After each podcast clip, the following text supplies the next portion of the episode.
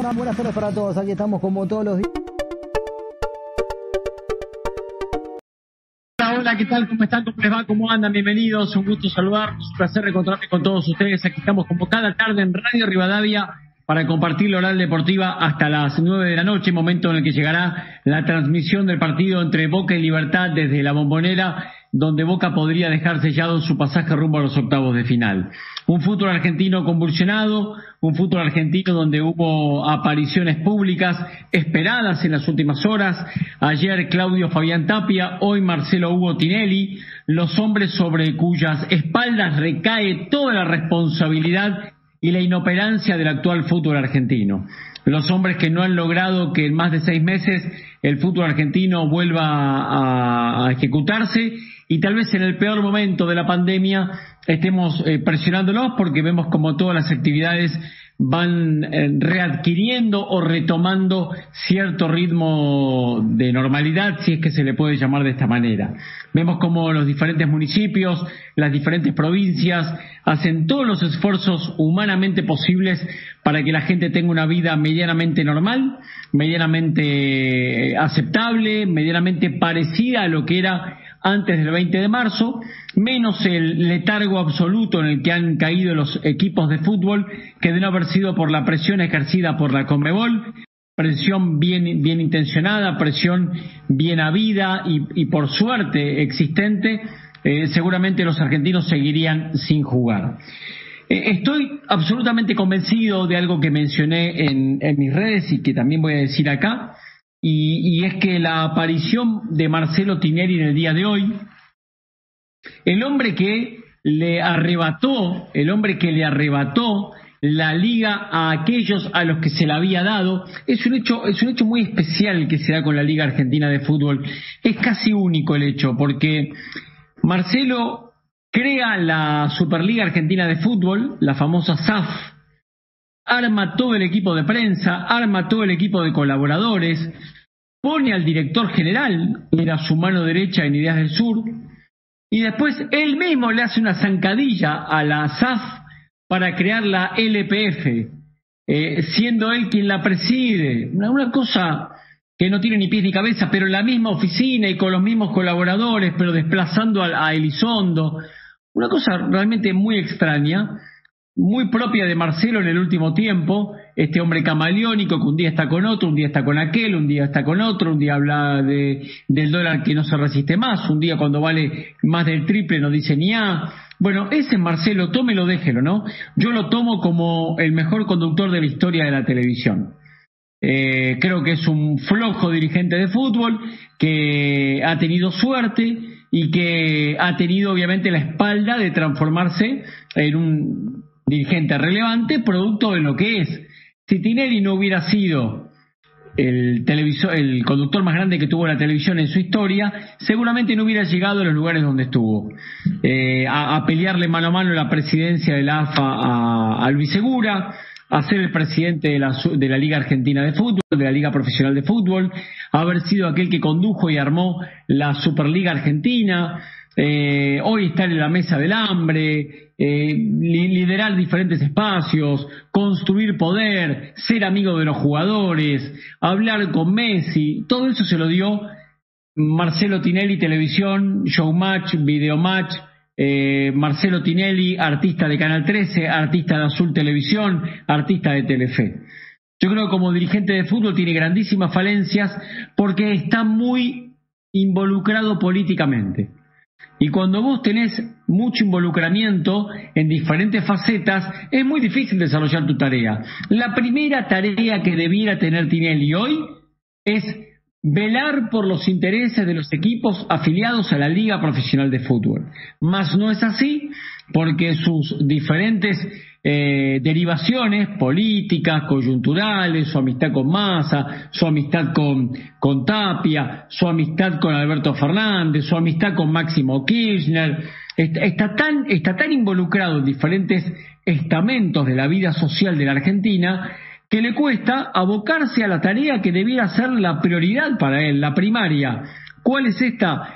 La salud de los equipos de fútbol. Mucho más complicado todavía cuando siendo el presidente de San Lorenzo Almagro, Hoy, hoy la verdad que era, era, tan loco escucharlo Marcelo.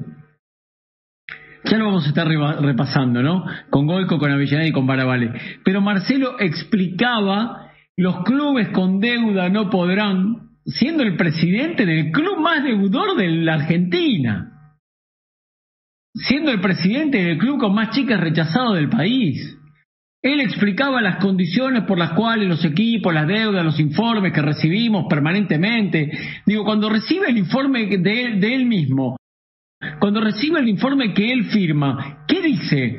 Digamos, de un lado del mostrador dice, no, señor San Lorenzo, así no puede ser. Y de otro que explica. Es realmente, es realmente muy raro todo esto. Y quería decirles que estoy convencido que Marcelo hubiera seguido haciendo la plancha, de no haber sido porque ayer fue duramente castigado en, en la noche de ESPN, donde en el programa de Fantino se lo castigó duro y parejo. Perdón, merecidísimo, ¿eh? Merecidísimo. Todo lo que dijo Fantino, todo lo que dijo Niembro, fue, fue merecido. Fue merecido para un hombre, la verdad, que es cada día más inentendible, cada vez más inexplicable, cada vez más camaleónico, cada vez más acomodaticio.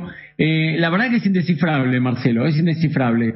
Genera, genera cariño, genera empatía, porque Tinelli es, es el tipo que creció con todos nosotros, o nosotros crecimos con él eh, porque es contemporáneo, porque estoy seguro que si en este momento yo lo llamo, él me atiende y me atiende con, generosidad y con gentileza. Estoy seguro que si lo llama Goico le dice, hola Goico querido.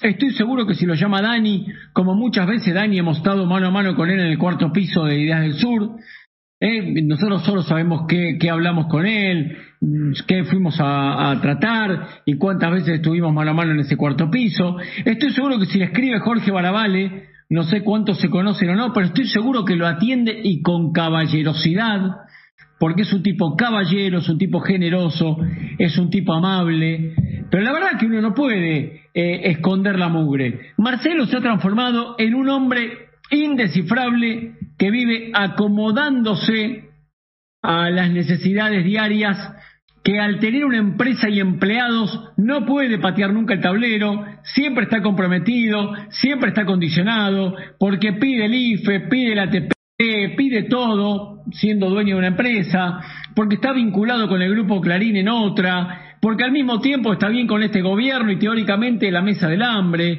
porque se le descubre en offshore y se le descubre blanqueo de guita. Digo, e-, esa será otra cuestión y no veo el ilícito, ¿eh? El blanqueo estaba permitido. Entonces, es muy confuso todo lo de Marcelo para analizar lo que uno debiera analizar. Yo quisiera aquí nada más analizar la función de Marcelo Hugo Tinelli como presidente de San Lorenzo o como titular de la liga profesional. En ambas, en ambas es totalmente deficiente. En ambas es totalmente deficiente. La liga profesional, que se creó de buenas a primeras, eh, en, en, el, en, plena pandemia, la verdad que no se entiende cuál es el rol que está desempeñando. San Lorenzo está hartamente comprometido financiera y económicamente. Eh, eh, eh, el hombre aparece hoy públicamente para decir que no hubo mala leche, que fue una patadita la de Romero, que nunca estuvo separado. cuanto más aclaraba, más oscurecía Marcelo. En un momento dijo, estamos llegando a un torneo de 28 para luego llegar al de 22. Un trabalengua. Está subestimando mi inteligencia. Y yo eso no lo voy a permitir o no lo voy a soslayar. No puedo comunicarme con la gente que nos escucha, que es mucha, son miles de personas todos los días, y hacerme el sonso. Hoy Marcelo pretendió subestimar nuestra inteligencia. Muchachos, si quieren un torneo de 22 o de 20, como insinuó en un momento, explíquenme cómo vamos hacer uno de 28. ¿De qué me están hablando? Es totalmente incoherente todo lo que nos dicen a diario. Totalmente incoherente. Y tuvo que aparecer un programa de televisión y castigarlo y castigarlo para que no le aparezca en el canal contrario a defenderse lícito, válido. Estábamos esperando. Hubo, hubo que pegarle al chancho para que salte el dueño. Eso fue lo que pasó. Ayer lo castigaron, lo atendieron de lo lindo y el hombre hoy salió a defenderse. Eh, lo hizo con, con, Diego Díaz en el mediodía de la República Argentina en Teis Sports. Eh, lo concreto es que el fútbol argentino no ha hecho nada para regresar. El fútbol argentino nunca quiso volver. Siempre le fuimos contando de la comodidad en la que están. La tele paga, obediente, obediente y sumisa, paga todo lo que le dicen que hay que pagar. Le dicen no hay clásico, la tele acepta que no haya clásico. Eh, no vuelve el fútbol, están tranquilos, hay ATP, cubre los sueldos, los, jugadores han sido muy comprensivos, aceptan cobrar menos en pandemia, los, los hombres que aman el fútbol y que aman los clubes siguen pagando la cuota social, los abonados ya pagaron su abono y le hicieron pito catalán, en ese contexto las barras no piden guita, en ese contexto, lo que debieran decir los dirigentes de fútbol, estos dirigentes que no nos merecemos, con algunas excepciones como el gran Víctor Blanco, eh, Nicolás Russo y algunos más, que tienen a sus clubes como hay que tenerlos, eh, la, la, verdad que los dirigentes están muy cómodos así, están muy cómodos, están muy cómodos, les gusta la situación, no se atreven a blanquear que están cómodos de esta manera. Apareció la Comebol y, y, le generó un gran ruido, un gran lío, porque demostraron los argentinos que pueden competir incluso viajando en avión, yendo al extranjero. ¿Cómo hago para disimular que acá no estoy haciendo lo propio? Ahora tiene algo a que aferrarse. Lamentablemente en la Argentina explotó el interior del país, que estaba tranquilo, estaba mucho más eh, resguardado, ahora explotó el interior, un argumento más para decir no es momento, cómo hacemos para integrar eh, el, país federal, cómo hacemos para integrar el fútbol argentino con lo que está pasando en Córdoba, en Santa Fe, en Mar de Plata, eh, en Mendoza. Y, ahora, ahora suena lógico, ¿no? Con 13.000 casos, con un, con un interior del país complicado, ahora suena lógico que no haya fútbol. El tema es que no era lógico hace un mes o mes y medio, cuando seguían haciendo la plancha y nadie se entrenaba y nadie movía, nadie movía una ficha, nadie hacía nada. Entonces, yo no voy a permitir que a mí me subestimen, yo no le tengo miedo a nadie, y como no le tengo miedo a nadie, digo acá que los dirigentes nos están tomando el pelo, y que no voy a ser parte de esa tomada de pelo, no me voy a dejar mojar la oreja y los voy a señalar y los voy a marcar y voy a seguir con cada cosa que piense, eh, por más que pretendan silenciarnos.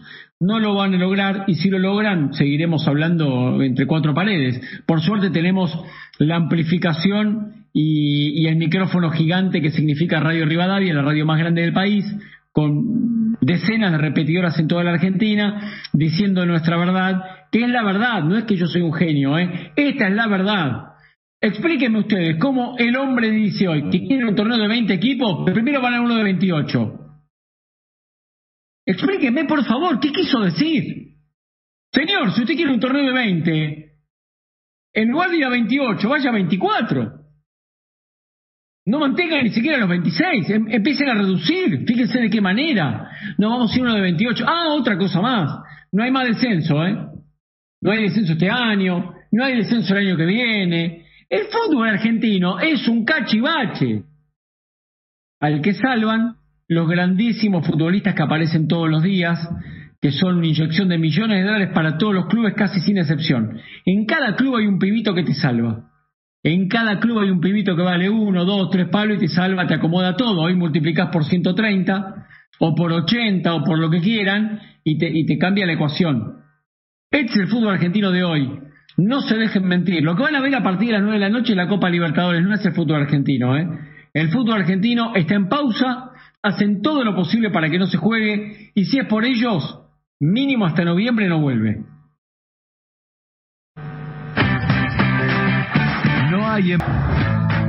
Em- con muchas ganas de, escuchar a la gente, con muchas ganas de que participen, que nos digan qué opinan, pero mucha gente no sabe de qué estamos hablando, ¿no? Porque la mayoría seguramente no escuchó a Tinelli, que habló en el mediodía de la Argentina. ¿Cómo les va? ¿Cómo están? Hola Dani, hola Goico, hola Jorge. ¿Cómo estás Martín? Hola Martín. Bueno, bien. No te escuchamos, Goico, querido. Está cerrado. Eh, atentamente, ahí estaba, ahora sí, estaba escuchando atentamente, no quería interrumpir la editorial. ¿Entendés? Entonces, eh, la verdad que es todo, muy raro. Es todo muy raro, la verdad que es todo muy raro, no, no se entiende mucho hacia dónde van, qué quieren hacer. Tinelli diciendo que lo va a exigir a cada club los informes, que nadie arrancará con deuda, es, ese club que más plata le debe al sistema financiero. Mirá lo que tengo acá. A ver, ¿qué tenés? ¿qué tenés? Tabla de posiciones, deudores al sistema financiero más cheques rechazados. E, está actualizado a julio de 2020. El puntero de la tabla es San Lorenzo, con una deuda de 412 millones 276 mil pesos. Cheques rechazados 359.252.101 pesos. El total de la deuda de San Lorenzo es de 771.528.000 pesos con 101. Esto es San Lorenzo Almagro con Tinelli, que es el campeón mundial de Dani, eh, yo quiero ser cuidadoso, por más que yo le esté cayendo a Marcelo, y en realidad no le caigo, yo digo la verdad. Y cuando uno dice la verdad puede sentir a alguien que uno le está pegando, ¿no? Eh, decime cómo está Racing en esa tabla. Ya te digo cómo está Racing. Racing está en el décimo lugar con 30 millones 145 mil pesos de deuda, 541 mil pesos de cheques rechazados. Bueno, ¿sabes por qué? bueno, por, qué te quiero decir esto? Me permito dudar de esta información porque hablé con Víctor Blanco y me dijo que no le debe un peso al sistema financiero y que nunca tuvo un cheque rechazado. Ojo que esto es julio, ¿eh? Pero bueno, yo lo confirmé con él. Yo agarré esa tabla, le dije, Víctor, escúchame, yo me la paso diciendo que vos sos un ejemplo y debes 30 palos y tenés cheque rechazado. No, Martín, eso no es así. Te puedo demostrar lo que quieras, te doy todos los papeles. Entonces, como me resulta un tipo creíble, Víctor Blanco, me dijo que Racing no tiene un cheque rechazado, a no ser, me dijo, que haya sido un cheque de tercero. Ah, bueno, puede ser. Tal vez agarró un cheque de tercero y lo pasó. Mirá que esta es información del Banco Central de la República Argentina, ¿no? Que son, a ver, la verdad que para mí son un cachivache. Blanco me dijo que no le debe un peso al sistema financiero y que Racing Club nunca tuvo un cheque rechazado. Igual tampoco sería un problema si San Lorenzo con todo lo que debe nunca fue sancionado, sigue incorporando, es uno de los... No, pero la, pero la palabra de Víctor Blanco me hace dudar sobre la veracidad de este informe. A eso me refiero. Sí, sí, yo vi esa tabla que, circuló.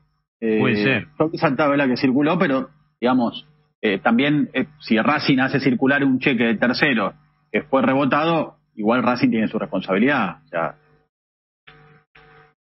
bueno, igual, igual deuda 30 millones de pesos.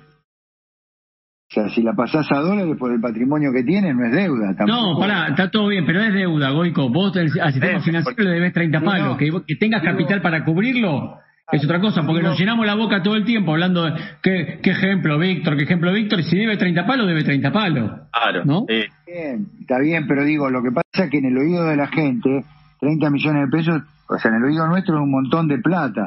Igual que llevarlo. Sí, son 200 mil dólares, un chiste. Claro, pero ¿sabes qué es lo contradictorio? ¿Sabes qué es lo contradictorio? Que los dirigentes te dicen, bueno, ahora vamos a sincerarnos, y el propio Tinelli lo dijo hoy, era la mejor opción esto de terminar con los descensos, armar otro campeonato, porque a partir del año que viene no va a haber deudas, y siguen comprando jugadores, y siguen tirando cheques voladores. Entonces, digo, que se pongan de acuerdo, ¿van a ser austeros o van a gastar un montón de guita para competir eh, y ganar el campeonato? Eso es lo que yo quiero saber. Eh, son todos iguales, o sea, el, eh, mirá, a ver, esto que decía Boicó es cierto, que no, es lo mismo, el de River es un número mucho más grande y, fácil de cubrir según Donofrio, pero ¿cuánto hace que Donofrio está diciendo, no, pero si vendemos un jugador, la deuda se salda y River no vende ese jugador y la deuda no se salda y el plantel de River está cada vez más nervioso por la plata que le debe? Entonces digo, todos tienen sus cosas. Es verdad. Eh, Hernancito, ¿cómo te va? Martín, ¿cómo te va? Abrazo para todos. Siete minutos cuarenta en Porto Alegre. Empatan Gremio y la Universidad Católica de Holland 0 a 0. Hasta aquí, un poquito mejor el equipo chileno. Cuando vos quieras, hoy hablé con dos o tres dirigentes y tengo algo de información sobre el inicio. Bueno, el inicio. El no inicio del torneo. Eh, espera que me levante la mano hoy, ahora me da los teléfonos para que la gente nos mande audios. Dale, como no. Sí, Sergio Javier. El otro partido que se está jugando en Montevideo, también ocho minutos, Peñarol y Colo Colo 0 a 0. Eh, la más clara la tuvo Peñarol. Bueno, ahí estamos. Goico, Goico con Peñarol Colo Colo y Sisto con Gremio Católica. Así están las conexiones en este momento porque hay un solo televisor en el estudio. Si no, estaría Sisto con todo, pero estamos asistiéndolo y ayudándolo a la distancia. Baravale también levanta el dedo. Sí, porque hay que dar un dato importante, porque también tiene que ver con la selección. Hoy se confirmó que Walter Kahneman eh, ha dado positivo de coronavirus, sí. Así que obviamente no está jugando con pintaba para titular, ¿no? Sí, por lo menos era siempre uno un nombre que se sabe que a Scaloni le gusta bastante, así que ni él ni tampoco Pedro Jeromel, el otro central titular de gremio, también dio positivo pero más allá de no estar jugando en su equipo en Brasil, la novedad es que no va a estar en, disponible para Scaloni en las eliminatorias. Sí, señor. ¿A qué número se comunica con nosotros, Hernán? Al 11 50 26 8630. 11 50 26 8630. Ahí, Martín, obviamente, para lo que quieran, desde la editorial que eh, acabas de dar, por supuesto, hablando un poco del presente del fútbol argentino, pasando por quién puede ser el principal candidato a ganar la Copa, hay un montón, un montón de temas para, para abrir aquí la línea en la oral deportiva. Bueno, empecemos por escuchar a Tinelli, así la gente sabe bien a qué nos referíamos hace un ratito, ¿sí? ¿Cómo no? Nosotros lo tenemos armado de acuerdo al comité de competición en la liga, que eso ya lo tenemos eh, armado, votado, todos los presidentes de los clubes eh, y aprobado, eh, que además lo preside Cristian Malespina, que es el presidente argentino junior, para, para tratar de volver, lo teníamos como fecha el 16, por supuesto que hoy dependemos de, de, la autorización del Ministerio de Salud, como lo dijo ayer el presidente de la AFA, como lo dijo Chiquitapia, 16 o 23 es lo que estamos calculando volver, pero es muy difícil hoy estar diciendo claramente una fecha porque dependemos mucho mucho de, una autorización del Ministerio de Salud y bueno, y en eso estamos. Calculo yo que entre mañana y pasado vamos a tener una conversación con, con el Ministro de Salud y, ojalá que podamos estar volviendo a las canchas en, ahora entre el 16 y el 23. No, no, eso, eso, que quede claro que nosotros siempre siempre hemos hecho toda la fuerza, eh, por supuesto, para volver, siempre con la prioridad de la salud. Nosotros no podemos desconocer lo, que es la salud y lo que es la salud acá en la Argentina eh, y el momento que está pasando la Argentina en cuanto a en cuanto a las muertes y a los contagios frente a esta pandemia. Y nosotros siempre, más que someternos a algo, estamos acompañando acompañando eh, una decisión también de, de la de salud que tiene que ver con, espectáculos eh, al aire libre, con lo que tiene que ver con el fútbol, eh, con, con los protocolos de entrenamiento. Recién comenzamos con los amistosos, sí, por ahí venimos un poco más tarde también, pero, pero tiene algo que ver más con un acompañamiento de ambos lados, más que con ponerse firme o no. Nosotros siempre hemos hablado, yo hablé hace 15 días con el presidente de la Nación, con Alberto Fernández, y justamente hablamos de eso, que ya dependíamos también de un montón de cosas que tenían que ver con, con los protocolos que está estableciendo el Ministerio de Salud en la Argentina no pasa por la fuerza o no fuerza de uno. Uno hace toda la fuerza para volver y te puedo asegurar que estamos todos los clubes con muchísimas ganas. La primera parte de Marcelo Tinelli, Martín. La verdad que no se nota, Martín, que hacen fuerza para volver los clubes, ¿eh? Estamos con ganas, dice. ¿Qué, ganas? No abrió la boca. No abrió la boca hasta que le pegaron en ESPN, como dijiste vos. Tengo confirmado, Martín, que fue así que se sintió muy dolido y por eso buscó la manera y me dijeron hoy, no pude hablar con esta persona que me dijo, alguien me dijo, si querés llamarme, acá está, si querés llamarme, eh, si querés llamarme y te cuento cómo fue que un ex socio con mucho poder le sacó el banquito para que lo empiecen a criticar. No, pero no pude hablar con esta persona. Lo que sí lo que te digo, es, eh, es, creo entender hacia dónde va eso que dice Martín. Eh, lo que yo digo es que ahora los dirigentes eh, son presos de sus propias palabras, muchachos. O sea, ellos, como no habilitaron en su momento el interior, el resto del país empieza a entrenar cuando Lamba estaba complicado, hoy, hoy están presos. Y yo la verdad, yo la verdad, yo ya dudo que el torneo pueda empezar el 16 y hasta te diría que con suerte sería el 23. Yo creo que va a arrancar, tengo la información de que va a arrancar el 23 y no el 16, porque el 17 está la marcha peronista, muchachos. Bueno, yo les quiero agregar algo. Hoy yo hablé... dije que era 23 o 30, pero sé que la idea es, si se puede, patearlo para noviembre. Martín, con tanta, con tanta exposición, no va, no va a fijar una fecha, Marcelo. Si tira el 16 el 23, porque hay una, una, gran intención. pero no, no podés ser esclavo porque como está todo parado, ¿para qué va a tirar una fecha? Y se está moviendo. Pero Goico, Goico, escúchame, no te olvides que Tapia dijo que hasta que el país entero no esté, no me acuerdo en qué fase. Fase 4. Fase 4. Y, hoy, hoy, los, hoy los infectólogos reunidos con Fernández le recomendaron que algunas provincias deben ir a fase 1. Martín, sí, por eso entonces, bueno, con conocimiento de causa de Santa Fe. También hablábamos del 25 de septiembre. Por eso, pero yo digo, hablo, hablo de Santa Fe. Santa Fe hoy, después del AMBA, es la zona más complicada del país. ¿sí? Es la que más casos tiene. Y Santa Fe no es menor. Santa Fe tiene cuatro equipos en primera división y podríamos casi sumar a Patronato, que si viene de Entre Ríos, Patronato está pegado, Paraná está pegado a la ciudad de Santa Fe. Entonces digo, en Santa Fe es muy probable que se vuelva a fase 1. En Santa Fe es imposible pensar que a mitad de octubre haya fútbol. Pero escuchamos una cosa, cuando hablábamos la otra vez, ¿te acordás? Eh, que decíamos que era una decisión fuerte, porque si todo el, país estaba haciendo sacrificio, era raro que le abrieran al fútbol con, con todo lo que esto podía traer atrás.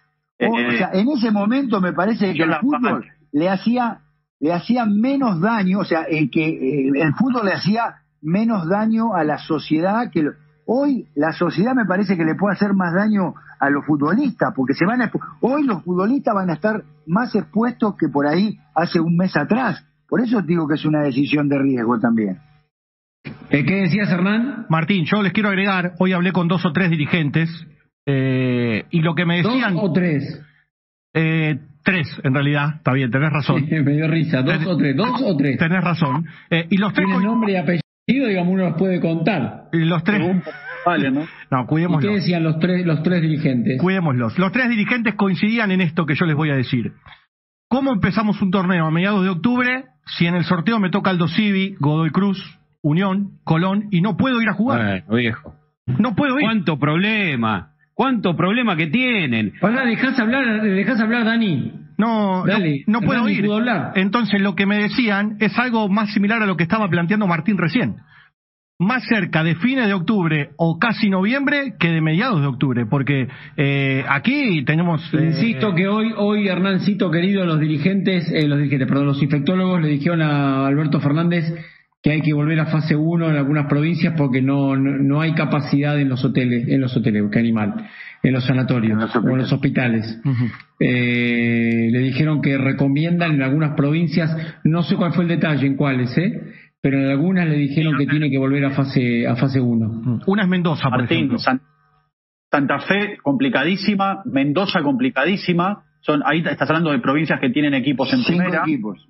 Cinco bueno, equipos. Por eso, por eso y, y, no es una cuestión de, de, no, no, no tener en cuenta Entre Ríos, pero digo, Santa Fe son cinco, Patronato está pegado a Santa Fe Capital, Paraná está pegado a Santa Fe Capital, que tiene muchísimos casos. O sea, eh, hasta que no haya vuelos, es imposible pensar en, que vuelva al fútbol. Pero a ver, yo pregunto lo siguiente, ¿no? Yo entiendo toda la preocupación que tiene un gobierno nacional que hizo muy mal las cosas, si no ya no tendríamos 700 y pico de miles de contagios, sí, mil muertos. Bueno, no, las hizo mal, evidente, es un fracaso absoluto, esta política es un fracaso absoluto, pero bueno. No la verdad que tenemos, la verdad que tenemos muchos, tenemos muchos contagiados y muchos más muertos de los que pensamos que iba a haber pero no sabemos, Dani, cómo hubiera sido si, si no podían comprar los miles de respiradores, sin comprar las miles de camas. No, no puedes decir eso. No puedo, decir puedo opinar, para mí es un fracaso. puedes opinar lo que quieras, te digo que seas prudente, nada más. No, sí, soy prudente. Para mí es un fracaso, en mi opinión, y es un fracaso la política sanitaria y económica de este país. Está derrumbado el país con crisis. No mezcle la economía, para, no, mezcle la economía. Hablemos, de, hablemos del coronavirus y la, situación sanitaria, no mezcle la economía. No, pará, te estoy diciendo, porque digo, si vos decís cuidar la vida y es, fenomenal el país, pero no, hay problemas por todos lados. Pero déjame decirte esto del fútbol. Déjame decirte esto del fútbol. Yo entiendo la preocupación que tienen las provincias con la cama, etcétera, etcétera. Ahora digo lo siguiente, si estás jugando la Copa Libertadores de América, se juega el fútbol acá en la Argentina, porque en un rato va a jugar Boca con Libertad, viene un equipo paraguayo. Eh, lo, eh, mismo va a pasar mañana con River. La semana pasada se jugó en Racing. El tema del traslado de las provincias con jugadores testeados, testeados, eh, y se comprueba que no tienen coronavirus y los que tienen coronavirus se quedan en su casa o se quedan aislados. No entiendo por qué no se puede jugar al fútbol en la Argentina. No lo entiendo, no me entra en la cabeza pero que no es lo mismo. Primero, a ver, con respecto al tema anterior, siempre con la mesura, porque es un tema muy serio. El propio presidente de la Nación reconoció en las últimas horas que no se imaginaban esta cantidad de muertes a esta altura del año. Y volviendo a lo otro, al tema fútbol, que es lo, que nos compete a nosotros, es imposible, Dani, hoy en una ciudad como Rosario, una ciudad como Mendoza, no se puede jugar al fútbol. Pero ¿por qué no? se Explícame. Dame, dame la explicación. Está explicando, Dani, porque está colapsado el sistema porque no, no hay, no hay. ¿Vos te crees que vos te crees que tiene la misma cantidad de camas que hay en el AMBA? Está bien, pero a ver, son jugadores testeados, jugadores testeados que no tienen el contagio. Si volvés, Dani, querido, Dani, no, todo estás escuchando, sé que está cerrado.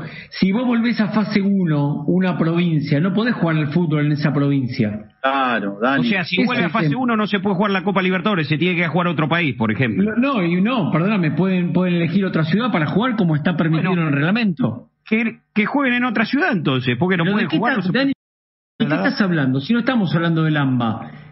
Sí, en la Argentina, en la Argentina los cinco clasificados son del AMBA. ¿De qué me estás hablando? No Yo digo que se puede hacer un corredor sanitario, que se puede jugar al fútbol en una cancha con muchos metros cuadrados. no se puede. perdóname, si el país está en fase 1, si el país está, si hay provincias en fase 1, esa provincia no puede jugar al fútbol. Pero Dani, si ¿cómo, vas a permitir que, ¿cómo vas a permitir que jueguen al fútbol y la gente no puede salir de la casa? Y la gente no puede salir porque es una decisión del gobierno. Pero si tenés que ir a Mendoza y no puedes entrar, ¿cómo no se va a poder jugar al fútbol? ¿Cómo no se va a poder jugar al fútbol? Muchachos, se juega en todo el mundo. En la Argentina es el único país. Argentina, perdón. Venezuela y Bolivia. Siempre y cuando no esté en fase 1 la ciudad, Dani. Ah, Dani, es ser y parecer. O sea, lo hablamos Estuvieron siete meses esperando para jugar al fútbol, muchachos. Estuvieron siete meses diciendo, cuídense, cuídense, quédense en casa. Ay, explotan los muertos. Es un quilombo esto. Y no pueden organizar un campeonato de fútbol, Dani, vos sabés que yo te respeto y sacás cualquier eh, cuestión. Los muertos, no podemos hablar nosotros de los muertos, porque como decía Martín, no sabes cuántos muertos, no sé cuál es el parámetro de esto. Cero no existe. Bueno, es que yo creo, igual que Goico, son muchos, son muchos, los lamentamos, claro, pero yo creo que hubieran sido muchos más, Dani. Claro, porque acá nosotros vos planteamos, salimos del cero, y el cero no, existe, porque cualquiera hubiera sido la medida. Entonces justificamos, hubiera habido muertos. No, pero además, yo, no tenemos creo. es verdad, Daniel, es verdad, es verdad que por el tipo de cuarentena y por la duración de la cuarentena, es un, es un, es un fiasco que tengamos más de 700.000 contagiados. Bueno, es a eso y en eso creo que coincidimos todos. Si nos guardamos del 20 de marzo era para no tener 700.000 contagiados. Eh, algo estuvo mal, algo estuvo mal. Ahora, ahora, Estoy convencido que si no hubieran podido ampliar el sistema médico, agregar las camas que agregaron y comprar los respiradores que compraron, nos hubiera ido mucho peor todavía. No sé a qué costo, porque el costo es un país derrumbado. Yo creo que tendría que haber sido distinto. Es una muerte, hermano. Una no, muerte. No, bueno, pero pará, pará. Déjame que te diga. ¿Hay 20.000 muertos? Hay 20.000 muertos. Eh, ¿Se podrían haber evitado? No lo sé. Yo digo que se podrían haber evitado, por ejemplo, que no se juegue el campeonato de fútbol argentino, que es una industria que genera mucho trabajo y mucho dinero y está arruinada con un montón de industrias, con persianas bajas, con ayudas que no sirven. Entonces, a, largo plazo, viendo esto, la película de seis meses, para mí es un fiasco. La cuarentena no es, eso, Dani, un fiasco no se puede jugar al fútbol. No puede emparentar la economía con los, con los muertos, Dani. Para mí, si vos hubiera dado, hubiera dado libertad de, seguir las, las fábricas abiertas, que tantos problemas llevan adelante y todo. Por ahí vos decías, mira, está muy bien económicamente, pero tenía 50.000 muertos. Protocolo. ¿Dónde lo analizamos? Oico, como ahora, con protocolo. Pero qué protocolo. ahora, es el peor momento de la pandemia en la Argentina y tenemos que salir con protocolo. Lo mismo se podría haber hecho antes. Perfecto, coincido en todo, siempre y cuando una provincia no esté en fase 1. Si está en fase 1, ahí no se ah, puede jugar al fútbol. Eh, ahí, a eso voy, Martín. ¿Vos te acordás, escuchá, Dani, para que me entiendas? ¿Vos te acordás cómo vivíamos entre el 20 de marzo y el 31 de marzo? Sí. ¿Te acordás cómo vivíamos en la ciudad? Sí. Bueno, en esas condiciones no se puede jugar al fútbol. Y eso es lo que pretenden algunos infectólogos para algunas provincias del interior. se lo manifestaron hoy al presidente en, Olivos. Martín, eh, esto del ser y parecer que tantas veces dijimos, a ver, si yo tengo a mi familia en Santa Fe, en la provincia de Santa Fe, y hace siete meses que no puedo verlos, la verdad que a mí hoy me rompería bastante que un equipo de fútbol pueda viajar a jugar un partido, sinceramente, Dani. Entonces digo, eh, es lógico, que son presos de sus palabras, son presos de sus palabras. Porque el lío lo armó Tapia cuando habló de la famosa fase 4. Por eso no hicieron la fuerza que tendrían que haber hecho, hubieran vuelto antes, hubieran vuelto antes. Ahora en el peor momento de la pandemia, cuando necesitan volver, cuando necesitan volver, no pueden volver. Yo igual lo veo como un... de Peñarol. ¡Vamos, Goico! Peñarol nomás. ¿Qué, ¿Qué dice el dicho? ¿La ley del ex? ¿En el área? Ah, sí. ¿Quién lo hizo? no veo, que estoy con los lentes de contacto resecos.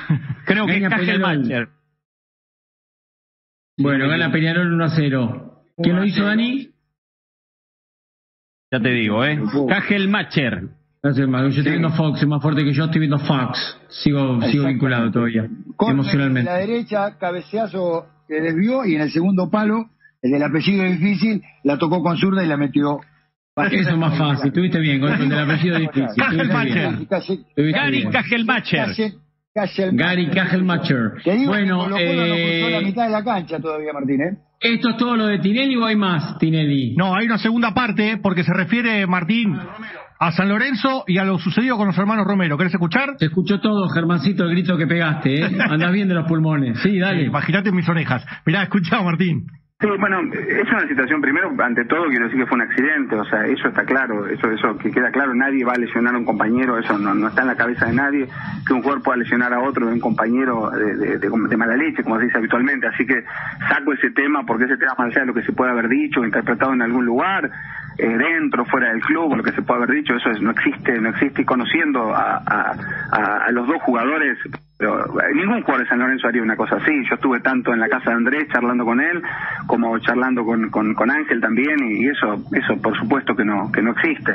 Entiendo toda, toda la, todo lo que pueda tomar eh, como, como, a ver cómo podría decir, como medida por el, por el bien eh, del grupo de entrenador, y, Mariano Soso es una persona que goza de, por supuesto, de todo, todo el respeto y todo el respaldo mío y de toda la dirigencia de San Lorenzo, pero a partir de ahí, nada, se han dicho un montón de cosas y yo creo que no es, no es así, yo al contrario veo, pero al contrario, un grupo muy bueno de San Lorenzo, muy bueno y de muy buena gente, por supuesto que hay cosas como nosotros cuando trabajamos en un grupo, yo también trabajo en un montón de grupos, que hay algunos que te llevan mejor con uno, con otro, pero no quiero ir con la historia para atrás en algunas situaciones porque me parece que no, no, esto no, uno, uno no, no viene con un scoring que te van a sacar el registro por lo que estás haciendo, por las, todas las faltas anteriores, por las que ya has pagado por ahí, digo, en el sentido de que si hay en algún momento alguna equivocación, fue, fue hablar charlar en su momento y tenía que ver con otro contexto. Me parece que acá se descontextualizó absolutamente todo y me parece que se llegó a un lugar donde donde se habló un montón de situaciones que no eran tan así.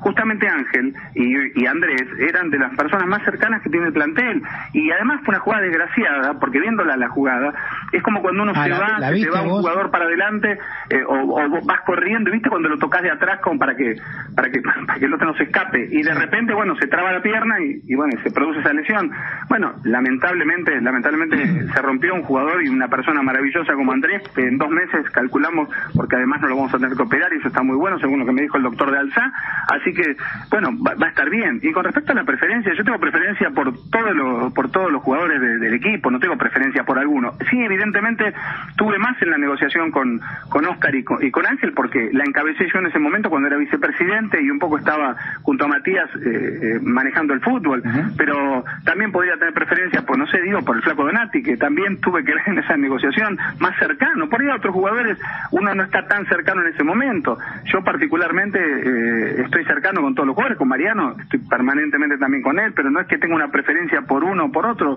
tengo la mejor con todos los jugadores de San Lorenzo, no, no tengo ningún problema y al contrario me parece que es un plantel de goza de muy buena salud, tiene un muy buen técnico, un excelente técnico técnico eh, y que ojalá le vaya muy bien porque también después vienen los resultados que son los que te definen un poco para hacia dónde va un proyecto futbolístico. Eh, y creo que Mariano es un excelente entrenador recomendado por los mejores entrenadores que tiene la Argentina. Eh, es una persona muy muy muy valiosa muy valiosa en cuanto en cuanto a, a lo conceptual a, lo grupal a lo social dentro del grupo también. Así que me parece que está armando un muy buen grupo y se está armando se está armando algo interesante dentro de San Lorenzo. Y, y se está ordenando el club en ese lugar y en otras áreas también, así que yo estoy muy contento con todo lo que se está haciendo. Estás escuchando La Oral Deportiva. Tu corazón late al ritmo de la información. Bueno, muy bien, 19 horas 42 minutos. Saludos a Andrés Leonardo Justiz, que está escuchando el programa, mi querido amigo Pipa, a Federico Carlos Infante, el señor León, que también está escuchando el programa, y a tanta gente más que está del otro lado, ya sea a través de la radio o a través de algún dispositivo, eh, en el auto, como sea, lo bueno es que nos estén escuchando y que nos hagamos compañía mutuamente. Hoy juega Boca, será transmisión de Radio Rivadavia, la oral deportiva, el show del oral, a partir de las nueve de la noche le daremos paso a Martín Perazo junto a Esteban Sassi para Boca frente a Libertad. ¿Cómo te va, Sibielo? ¿Cómo estás? Hola Martín, ¿cómo anda? ¿Bien? Me encantaría escucharte, pero si pudiera sería fantástico. ¿Me escucha ahí? La verdad que muy mal. Muy bajito, me parece que tenés micrófono cerrado o estás sin micrófono, ¿no? No, no, estoy con micrófono, ¿me escucha? ¿Ustedes lo escuchan bien, Dani y Jorge Goico? Lo escuchamos no. No, desde la lontananza, ¿no? Sí, como que está muy lejos. Bueno, hagamos así, hagamos así. Eh, vamos a la tanda, solucionamos todo el tema sonido y venimos con Claudio Civielo, toda la información de Boca, que hoy juega frente a Libertad a las nueve y media de la noche en la bombonera. La deportiva, en este momento 19 horas 50 minutos. Eh, Hernancito, recordamos a qué número se comunica la gente con nosotros, por favor. Sí, como no, Martín, al 11 50 26 8 6 30. 11 50 26 8 6 30. Ahí anotalo, mandas tu audio, 30 40 segundos. ¿Quién te parece candidato a ganar la Copa Libertadores? Lo que hemos hablado también eh, y has contado en la editorial, Martín, sobre eh, el fútbol argentino. Si quieren o no que empiece el torneo, por ejemplo cosa que bueno, cada vez parece más difícil. Bueno, todo esto y mucho más ahí a ese número, eh, audio de WhatsApp y te escuchamos. Perfecto, perfecto, excelente, excelente. Si bien lo ver ahora, crucemos los dedos, ¿cómo te va? ¿Cómo me escucha ahí? Perfecto, ah. perfecto, Gordy. Perfecto. ¿Cómo le va? ¿Cómo anda? Bien, Batman, ¿vos? Bien, fantástico, esperando este partido que le puede dar la clasificación a Boca tenemos equipos confirmados y algunas que otras perlitas para contar en el día de hoy con respecto al futuro y una foto que genera una ilusión impresionante. Empecemos, empecemos por el equipo para hoy y nos pegamos con el lío que se armó por haber roto la, la, burbuja, el protocolo, no sé, un lío bárbaro. El Chelo Delgado y Cassini abrazando a Dani Alves, todo sin barbijo, un desastre. Andrada, Va a ser el arquero del día de hoy, Jara Lisandro López, que vuelve a la titularidad después de dos partidos consecutivos de Zambrano. Carlos Izquierdos, Cobra, que busca ponerse en línea. Mitad de la cancha, el Toto Salvio, el goleador de Boca, Paul Fernández, Campuzano y Agustino Bando va a jugar por izquierda reemplazando al desgarrado Marón y arriba el capitán Carlos Tevez y el 9 que busca romper la sequía, Franco Soldado. Perfecto, perfecto. El 9 que busca romper la sequía. El 9 no busca romper la sequía. El 9 no juega de 9. Es muy complicado hacer goles cuando no juega de lo que tiene que jugar, ¿no? Busca romper la sequía. Si lo quieren para fajarse, esta cosa que inventaron ustedes, ¿no? Los periodistas. No, porque se faja, se faja y aguanta muy bien y pivotea. ¿Sabe quién pivotea bien? Guanchope Ávila pivotea bien. Ustedes quieren inventar cosas que no existen. Me quieren inventar un jugador que hace algo que no hace. Ustedes me quieren decir que la carrera de Tevez es, Tevez por porque apareció Soldano. Cada cosa que escuché yo no lo puedo creer. No lo puedo creer lo mal que me hace. Los nervios que me es lo que se ve, Martín. Es lo que se ve. Que, me da. Desde que juega ustedes, con ustedes inventen que Tevez, Tevez juega bien porque Soldano se faja las cosas que hay que escuchar, por Dios. Yo, no creo que Tevez hace, hace menos desgaste justamente porque tiene un delantero como Soldano al lado. No lo puedo creer, las cosas que dice, no lo puedo creer, es inadmisible. Ojalá la gente escuchara las cosas que dicen. Tiene que ver con cómo juega Boca. Para mí, como, por la manera en la que juega Boca, ningún 9 va a hacer goles. no si Ávila va, siempre hace goles. El día que juega, hace goles. No, si no juega Ávila, si está lesionado. Cuando juega, hace goles. Sí, pero no, no, pero yo digo este Boca, este, este Boca de los dos partidos que vimos en la Copa, no juega para que el 9 haga goles, sino que el 9 juega para el resto del equipo. Entonces, pero si Salvio, si Salvio está donde tiene que estar el 9, por eso se lo goles. El gol de Medellín es porque está en el lugar del 9, Salvio. Por eso, y Salvio llega porque hay un 9 que sale del área y que se lleva un central, Martín. O sea, el, el, eh, por eso entra Bou y le pasa lo mismo. Si jugara Zárate, eso también es raro, eso para preguntarle a Claudio por qué no juega Zárate, pasaría lo mismo. ¿Y por qué Guanchope hace tantos goles entonces? Claro. pero yo hablo de ahora, Goico, de los dos partidos de ahora. No juega Guanchope si está lesionado. Bueno, los dos partidos de ahora son una continuidad del campeonato, Jorge, dale. Bueno, pero Guanchope eh, fue suplente muchos partidos con Russo, ¿no? Fue suplente con... Sí, Dani Perruso dirigió muy pocos partidos, fueron siete partidos, ¿qué querés? De verdad. Siete partidos. Siete partidos. que tiene que ver con el juego de, la jugada de la jugada de Ávila es que viene el gol de Tevez, ¿no? Sí. Ávila del suelo lo habilita Tevez. Bueno, 19 horas 54. ¿Por qué juega López y no Zambrano? Porque son dos partidos consecutivos del peruano y la idea es empezar a darle rodaje a un jugador que eh, recordemos que fue uno de los que dio eh, positivo de COVID, que, que perdió mucha masa muscular y por eso hay que empezar a recuperarlo. Y en esta historia de jugar cada cinco días, eh, aclaro, eh, no estoy de acuerdo con esta historia porque siempre aparecen las excusas, parece que hay algunos jugadores que lo están sintiendo. En el caso de Zambrano fue uno de ellos. Correcto, correcto. Zambrano lo sintió. Bueno, eh, te iba a decir que Zambrano estaba bien, ¿no? Y Lisandro López tampoco es un titular indiscutido para hacer ese cambio. Parece que el técnico no tiene claro quién juega todavía ahí y está probando. Si se quedaba Junior Alonso, creo que era inamovible. Los otros tres creo que cualquiera podría jugar. Los tres son derechos. los tres pueden jugar de primero o de segundo, que es que dos está acostumbrado a jugar más de segundo que de primero. Eh, me parece que los tres tienen un nivel muy parejo, ¿no? Sí. Sí, y siempre, durante todo el semestre, Martín, estuvimos hablando de la posibilidad de, ir intercambiando todos los nombres. Eh, más allá de que la mayoría de los partidos los titulares fueron Lisandro López y Carlos Izquierdos, ahora parece que se metió de lleno en la pelea Carlos Zambrano Vamos a ver, yo creo que las papas las vamos a saber cuando se empiecen a jugar los partidos realmente importantes de octavos eh, de final, porque ahí van a ser ya el que va a ser el titular, ¿no? Aparte la libertad también de necesitar solo un punto para clasificar con dos partidos de local por delante, te da ese aire, ese oxígeno.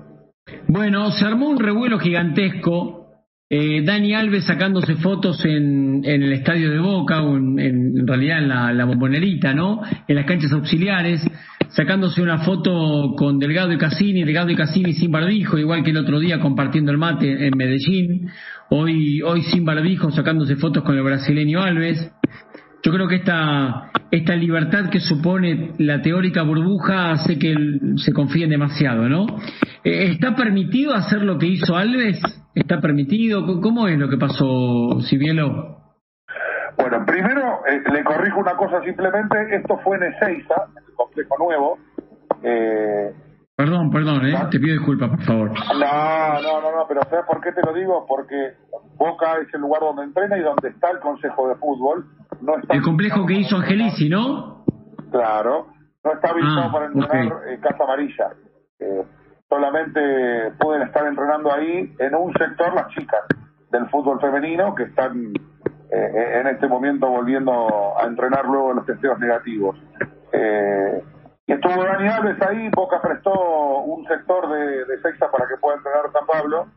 Eh, y apareció Dani Alves y bueno, sí, apareció la foto famosa está el Chelo Delgado, Cassini y eh, si no me equivoco, es el señor González, que es una integrante de la comisión directiva eh, de Boca, le regalaron la camiseta número 10 a Dani Alves. Más allá del revuelo, te imaginarás que se armó el otro revuelo, porque a partir de ahí empezaron a surgir 1.500 millones de rumores asociando a Dani Alves con la posibilidad de vestir la camiseta de Boca. Sí, pero esa foto es la que si vos, eh, pero hay otra dando vueltas donde están solamente Cassini y Delgado y los tres con Dani Alves, Dani Alves mostrando la camiseta 10 y, los tres sin barbijo. Claro, porque es así, le regalaron dos camisetas, la oficial, o mejor dicho, la recontra titular, y viste que hay una nueva versión amarilla eh, de la gente de las tres tiras que tiene que ver con el homenaje a, la bombonera. Eh, y en esa foto, donde tiene la amarilla, está Delgado y Cassini sin barbijo, sin nada, ahora cualquier cosa. Increíble, ¿Qué, descuido. me, hacen acordar a Fernández cuando decía, no, lo que pasa es que la gente me pide una selfie y queda feo que la haga con barbijo, dijo el presidente, ¿se acuerdan? Sí. Obviamente Dani Alves tiene que estar testeado, Martín. ¿Y qué tiene que ver, Boico? Porta, Boico. Digo, queda, queda mal como imagen. Pero ¿y qué sabe, pero qué sabe Dani Alves con quién estuvo el Chelo Delgado ayer? Claro, pero por eso, lo que, lo que el que toma riesgo es Dani Alves. No lo vimos a Cassini la semana pasada. Que sale del reglamento, supuestamente, porque el que tiene que jugar mañana, según los protocolos de la Conmebol. El que pone en riesgo a los jugadores de River y a sus compañeros es Alves. Alves, Cassini y Delgado pueden hacer lo que se le cante. De verdad, de verdad. No, centena, no pueden hacer lo que se le cante, oigo. que quiero decir es sacarse la foto con el barbijo, no. Bien, pero, ellos no, ponen en riesgo. Lo que tendría que evaluar es decir, y Dani Alves, teniendo contacto, saliendo de la burbuja, debería participar del partido de mañana. Esa es la pregunta. a ver, pregunto, ¿no? La, semana pasada, Martín, en la previa del partido de Boca, ¿no fue, o, no me acuerdo en cuál de los dos, que vimos a Cassini compartir el mate sí, en la previa de Medellín, en la previa de Colombia. Bueno, por eso, fíjate, o sea, así se cuida Cassini. Bueno, Cassini no es un ejemplo de nada, eso ya lo sabemos. Pero al margen de esto, ¿le puedo decir algo? ¿San Pablo no se entrenó en el predio de Boca? Pregunto, ¿eh? Entonces, ¿por qué rompió la burbuja? Porque tuvo contacto con unas personas que, no, una cosa es que San Pablo se entrene y otra cosa que él se abrace con tipos sin barbijo que no conoce. Muy bien, pero pará, pero eh, a ver, Cassini y Delgado trabajan en el predio de Seiza, tengo entendido. No, no es Cassini y Delgado, Daniel. Es Dani Alves, que rompe el corredor, el, corredor sanitario.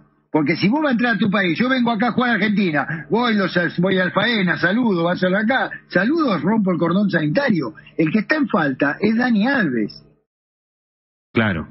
El que tiene que atenerse al protocolo de la Comebol, el que está rompiendo el protocolo de la Comebol, es Dani Alves, Cassini y, Delgado que tienen que ver con si no juegan. Él se pone, claro, porque él se pone en riesgo ante Cassini y Delgado, que pueden ser los que lo contagien a él, y él, pone en riesgo a sus compañeros, a los rivales, a todos. Claro. Ahora vienen, vienen con la camiseta, ¿no? Cassini de Momento, momento, la, seguimos, la seguimos después del rotativo. 20 horas, 20 horas. Vamos a las noticias. Dijo que año aburrido, ¿no? Un genio. Tiene razón. Pero sabe que hay una pandemia el señor, no entiendo. También sabe que se juega en un montón de países, Martín. Sí, y sabe, sabe que en Italia hoy piensan eh, parar el fútbol. Y bueno, pero ya empezó, ya jugaron un campeonato. Está bien, está bien, pero hay momentos y momentos. Nosotros tenemos que haber empezado hace dos meses, tal vez no hoy. Está bien.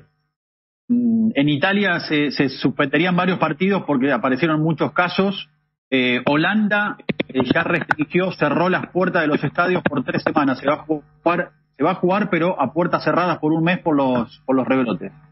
Bueno, muy bien, es lo que hay, es lo que hay. Me, dio risa, que hay año aburrido, dijo el señor, como conociendo lo que está pasando, ¿no? Hay algo un poquito, un poquito grave que está la verdad lo felicito. Te digo la verdad, Martín, si a él le parece un año aburrido, yo lo felicito, que le interese ver fútbol. Si ah, nos hacemos mala sangre.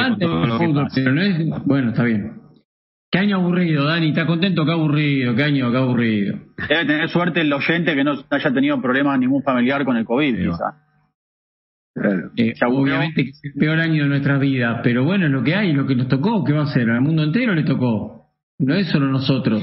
Nosotros tenemos dirigentes un poco un poco, un poco vaguitos, ¿no? Grandes tomadores de whisky, café nocturno, están tranquilos así los muchachos, pero de ahí a que sea aburrido, ¿no? Están haciendo todo para volver. Sí, sí. sí.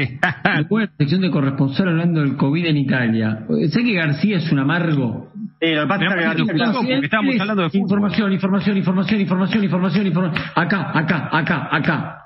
O sea, no, es información que están por parar el fútbol en Italia, no es información. Él cree que la gente lo sabe. El señor que va Alejandro sabe que van a parar el fútbol en Italia. Viste que no juega el Napoli con el Milan, te dicen. El tallita te pregunta. Qué, claro. muchacho, qué muchacho bravo.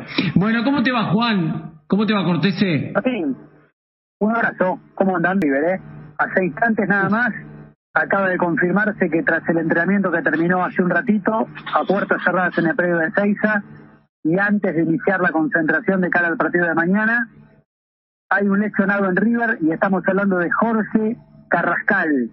Tiene un esguince en la rodilla derecha. Yo pregunté si todavía hay algo más por, por descubrir. Hay que tener en cuenta que siempre cuando son lesiones este, en rodilla, el primer digamos, el primer diagnóstico es un E15, después habrá que ver si la zona empieza a inflamarse un poco más, si persisten los dolores y hay estudios posteriores. Pero, lógicamente que Carrascal no estará disponible para el partido de mañana y la buena noticia para él es que después del partido contra San Pablo, recién el próximo partido de Copa Libertadores es el 20 de octubre. Pero bueno, el colombiano Carrascal no será parte de la concentración y lógicamente con con esta lesión va a tener que esperar su recuperación.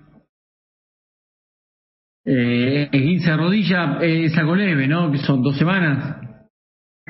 Sí, depende de, su evolución, depende si en las próximas horas, o por lo menos como pase la noche, a mí me dicen que fue un golpe eh, y que lógicamente esto le impide con inflamación ligamentaria eh, tener una, una recuperación eh, por lo menos de, de 24 horas. Por eso en el marco de todo esto se esperará su evolución. Por ahora, insisto, cada vez que siempre un diagnóstico en rodilla, lo primero que, de lo primero que se habla es de un esguince. Eh, no descartan estudios posteriores si es que al colombiano le sigue molestando la zona. Pero bueno, a mí me dijeron que por ahora no es nada para preocuparse respecto a una lesión de gravedad. Muy bien. ¿Es verdad que molestó en River la foto de, de Dani Alves? Mira, a mí me, me, descartaron que en River le hayan prestado atención respecto de una eventual ruptura de protocolo, burbuja y demás.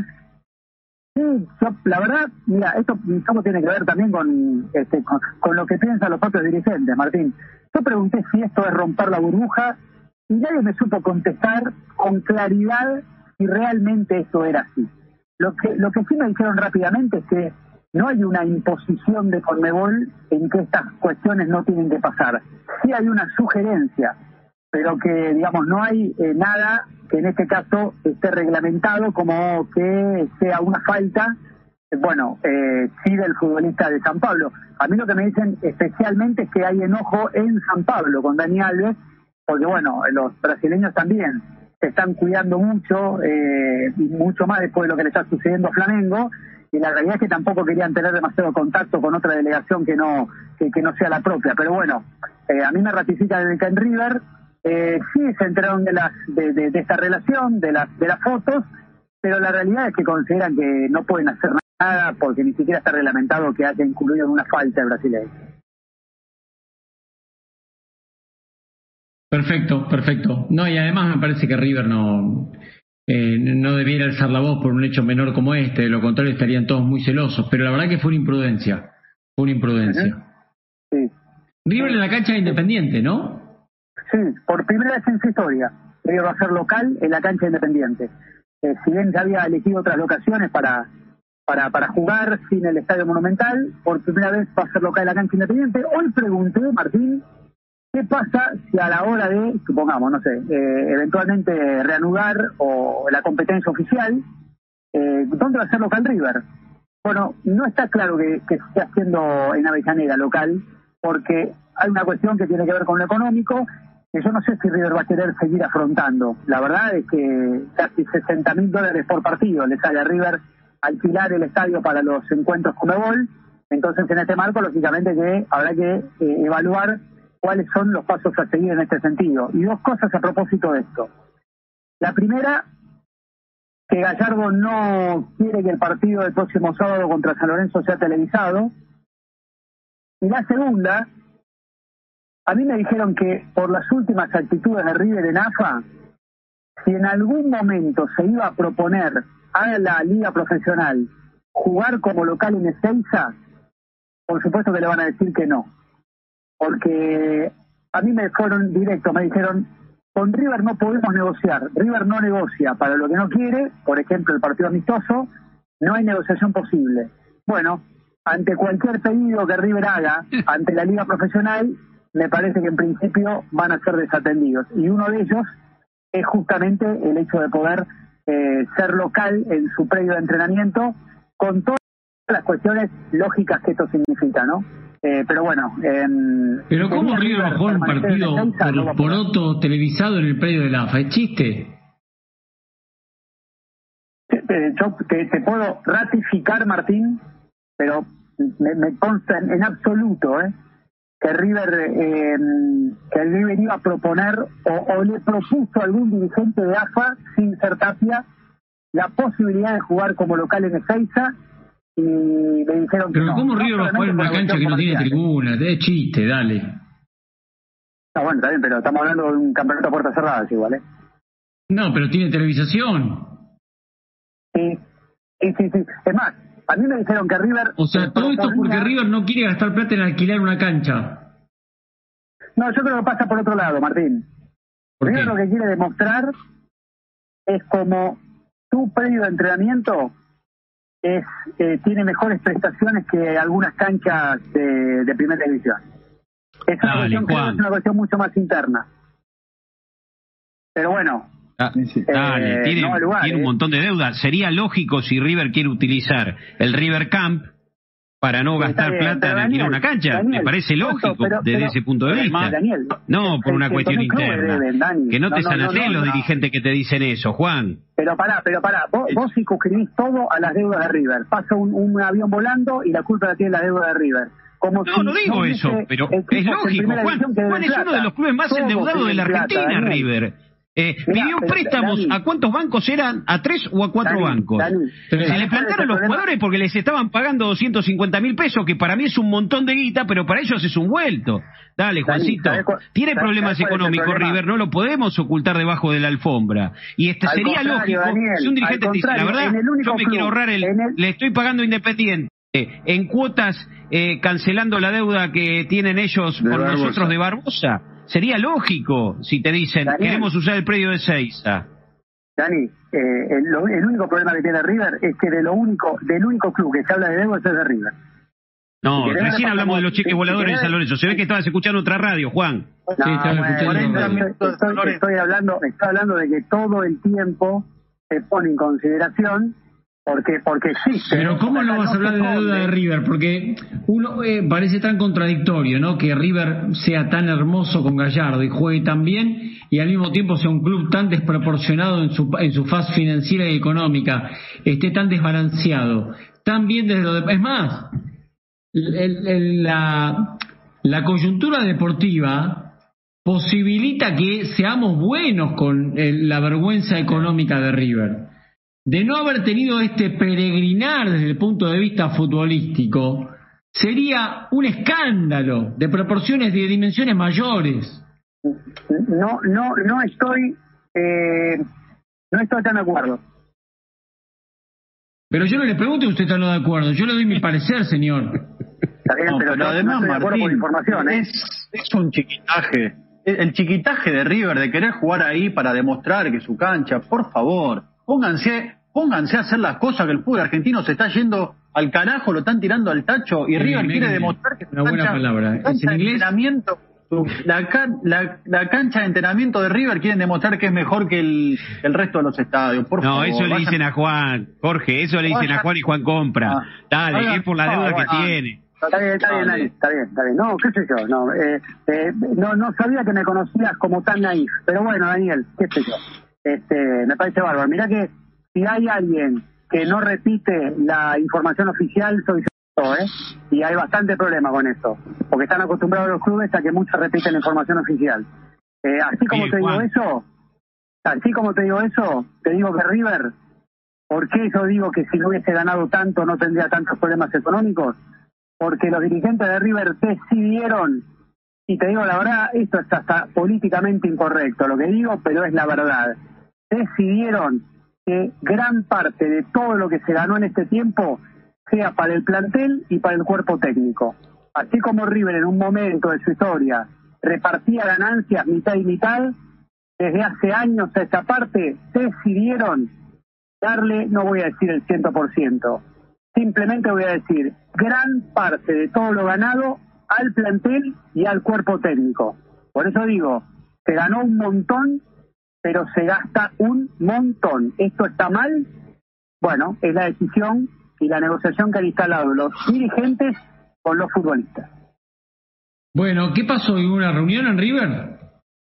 Sí, hablando de, dirigentes con representantes, Martín, hubo una reunión entre el representante de Luca Martínez Cuarta, que es Gustavo Boni, con Enzo Francescoli y con Rodolfo Donofrio. Eh, hay un problema acá en el medio. Hace mucho tiempo nosotros venimos diciendo que River por ahora lo que se ha encargado es de rechazar ofertas. Gustavo Boni, así como en su momento lo quiso hacer con Prato, eh, también quiere transferir a Luca Martínez Cuarta porque considera que este es el momento de transferirlo. El problema, y le dijeron los dirigentes de River al representante, es que no trae buenas ofertas. La única oferta que trajo últimamente fue de un préstamo de la Fiorentina con una supuesta obligación de compra. La obligación de compra no es tal porque en el medio de la negociación el club que lo tiene a préstamo y decidió ofertar con obligación de compra desiste, River no puede hacer nada más allá de cobrar un seguro. A River la verdad que no le sirve, y ya le hicieron entender al representante que no le sirve una... Eh, ¡Hay gol de gremio! ¡Sí! ¡Sí! El gol de gremio en Porto Alegre cuando comienza recién el segundo tiempo, porque claro, estaba mucho mejor, mucho mejor el equipo de Holland. Quedó el rebote en el área, la tomó el jugador brasileño, ya te voy a estar confirmando, porque la transmisión no lo ha tomado de lleno, entiendo que es el número 15, a ver, o el 25, PP, PP, ahí está, el 25, no el 15. La paró de pecho, primer palo, que me ayude Goico, yo no sé si el arquero no tiene algo de responsabilidad por, por donde entra la pelota, pero lo cierto es que Gremio gana 1 a 0 como local ante Católica con las bajas de Jeromel, la baja de Kahneman y se acomoda de a poquito en el grupo. Volvemos a Cortés. Bueno, la, la cuestión es esta, Martín. Eh, en River lo que dijeron a Goñi es que el futbolista no se puede ir si es que no trae realmente una oferta importante para transferirlo. Eh, y además en el medio de todo esto hay una cuestión de renovación. Martínez Cuarta tiene contrato hasta junio del próximo año y lógicamente que las charlas ya han comenzado. Por ahora esto, pero yo lo que sí ratifico es que ante una oferta seria y concreta del fútbol europeo, Martínez Cuarta es un futbolista para irse. Y hay un detalle no menor, no es jugador comunitario. Y esto me parece que en Europa, a la hora de elegir un futbolista, especialmente en la Argentina, resta y mucho dinero y esto a River no le conviene.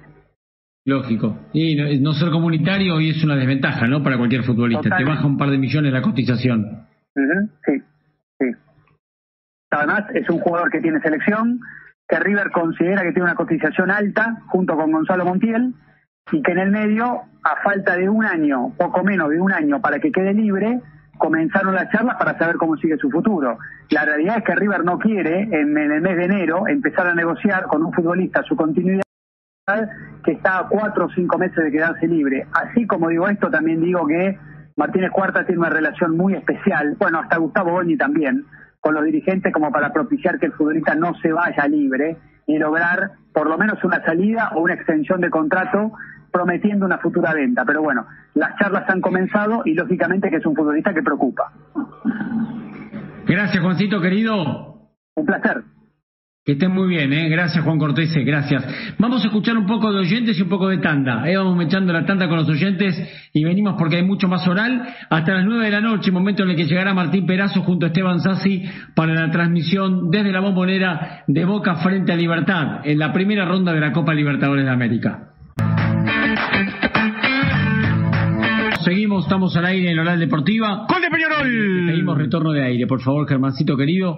Vamos a presentar a Martín López López y establecemos contacto permanente con Cibielo, ¿eh? Porque juega Boca en un rato nada más. ¡Gol de Peñarol! ¡Gol de Peñarol, Sisto! Sí, 2 a 0 Peñarol en Uruguay. El gol de Facundo Torres para poner otro gol por encima a Peñarol por sobre Colo Colo. Se recupera el equipo uruguayo Martín entonces, que no juega bien, no juega bien, esa es la realidad, pero que suma en un partido. no juega bien. Pero es efectivo. Exactamente. Exactamente. Más que necesario para Peñarol estos tres puntos. ¿eh? Golazo de Torres. Golazo, Boico. Golazo, eh, la de zurda de 25 metros lo dejó parado el arquero Pinto de Colo Colo, se la clavó en un ángulo, sin chance. Bueno, perfecto. Eh, López López Martín, ¿cómo te va? ¿Cómo va Martín? Un abrazo grande. Bueno, Racing ya se encuentra en Montevideo aguardando el partido de mañana frente a Nacional. El técnico dice no tener el equipo confirmado, pero a mí lo que me dicen es que es muy probable que repita el 11. Hay dos dudas que tienen que ver con la posible inclusión de Augusto Solari eh, como extremo derecho en lugar de Walter Montoya. Solari ya cumplió la fecha de suspensión. Y la otra duda tiene que ver con Mena o Soto en el lateral izquierdo, pero quedó muy conforme con el rendimiento del equipo y más allá de que tanto Mena como Solari son importantes para él, la idea a esta hora sería poner el mismo 11 que ganó en eh, Perú frente a Alianza Lima. Correcto. Eh, se dijo que Racing no es favorito, ¿verdad? Exactamente. No sé si tenemos ahí el corte. Ayer habló en yo coincido, de prensa yo coincido con Becasese. Y, lo ¿eh? dijo. Ponelo, Germancito, un poquito. Hay tiempo todavía, dale, hay tiempo. No, no siento eso. Bueno, la verdad que yo siento que nuestro equipo es un equipo joven en crecimiento y sobre todo una competencia donde eh, una vez que, podamos ojalá consolidar la, clasificación, eh, los partidos de ida y vuelta eh, siempre generan una atención especial y ahí es donde uno habla de, la importancia de, la experiencia, ¿no? De, jugar esta competencia de manera así regularmente en los años. O sea, Racing que va camino a eso y en ese proceso tiene que ir creciendo y aprendiendo. Eh, eso es un poco el sentir nuestro, ¿no? Nosotros necesitamos ir sintiendo el, crecimiento progresivo de este proceso. No nos sentimos ya hechos, no nos sentimos ya definidos. Estamos en ese proceso de, ir haciéndonos en el camino, ¿no? Eh, y a partir de ahí, ojalá que, que todo el tiempo podamos ser un equipo totalmente competitivo, que una vez que, que pueda alcanzar la, la clasificación, ponga la cabeza en, esa en esas llaves de ida y vuelta que son totalmente partidos definitorios y a partir de ahí ir creciendo, ir creciendo. Yo creo que por todo esto que te manifiesto eh, es lo que siento que estamos muy lejos de ser honestamente hoy candidatos para, para la Copa, ¿no? Muy bien, ahí estaba Sebastián Becases, el técnico de Racing, dijo estamos lejos de ser candidatos para ganar la Copa y yo coincido con él. Para mí Racing no es favorito para ganar la Copa. ¡Gol de gremio! Martín, ahora sí, ahí está, entró completamente solo el número 13 de gremio, ya te voy a estar actualizando quién es. Espera que tengo todo aquí en la planilla. Antonio Rodríguez de Oliveira para convertir abajo del arco después de un centro de la derecha. Festeja Renato Portalupi, un triunfo importante. Gremio suma 10 puntos, 7 tiene Inter que va segundo, con 4 queda Católica. Y claro, depende de que Inter no sume a 3, porque si es así, queda completamente eliminado en esta fase. Gana Gremio 2 a 0 en Porto Alegre y gana el profesor la pasa mal. Martín. Sí, yo, yo creo que Becasese, la explicación que da es muy coherente, es muy lógica. Creo que también Racing no es candidato a ganar la Copa. Ahora su honestidad brutal le puede jugar en contra. Entiendo que se saca presión y que Racing es un equipo grande y que en los últimos años, los últimos cinco o seis años viene jugando copas, eh, viene jugando tanto la Sudamericana como la Libertadores y está bien que la madurez del equipo tal vez no sea eh, él siente que su equipo no está para ganar la Copa Libertadores, pero a ver, el mensaje que da hacia adentro, ¿cuál será? Porque una cosa es lo que nos dice hacia afuera. ¿Y qué dice hacia adentro? Digo, vos vas a jugar la Copa Libertadores con la camiseta Racing, tenés que ser competitivo y tenés que ir a, hacer lo mejor posible y a tratar de ganarla, ¿no? No sé. bueno, López López, ¿cómo forma Racing mañana frente a Nacional en Uruguay? Agrego que yo no le creo nada al técnico de Racing. También en esa conferencia dijo que Saracho todavía estaba con síntomas y hoy se sumó a los entrenamientos. Si bien no viajó, eh, ya le habían hecho los estudios y todo. Saracho, una buena. Eh, Arias será el arquero en la defensa Pichu junto a Neri Domínguez. Sigali, para mí, sigue Soto. Miranda, Marcelo Díaz, Melgarejo y los tres que pone arriba, de derecha a izquierda, estará Montoya, Reñero y Fartoli. Gracias, Martín, querido. Un abrazo. La última, Martín, eh, están terminando de ver si pueden resolver la libertad de acción del Pulpo González, que tengo entendido lo pretenden de estudiantes de La Plata, así que seguiría libre de Racing. O sea, Racing en reconocimiento a su carrera, a su trayectoria en la institución le daría el pase libre. Exactamente.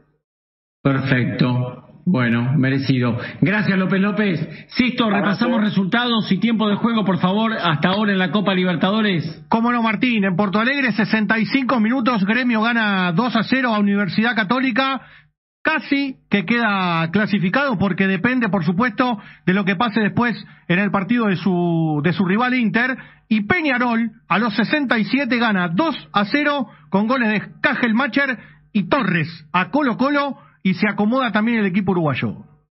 Perfecto, en un rato seguimos repasando resultados con tablas de posiciones, recordando que en un ratito nada más, en minutos llega Martín Perazo, el show del Oral, Oral Deportiva, con la transmisión Boca frente a Libertad, Libertad que ya no tiene a Ramón Díaz como entrenador. Acompañándolos con Oral Deportiva, el programa con más historia de la radiofonía argentina. Juega Boca en un rato nada más, ya llega Martín pero antes Claudio Civielo con las novedades, con el equipo, con todo lo que tienen que saber esta hora. Claudio. Bueno, Martín, mientras Boca ya está en el campo de juego haciendo el precalentamiento, especialmente los arqueros. Tengo confirmado el equipo y los suplentes. De corrido, ¿te parece? Vamos a repasarlo. Dale. Andrada. Presenta empanadas de 10, una empanada única, empanadas de 10.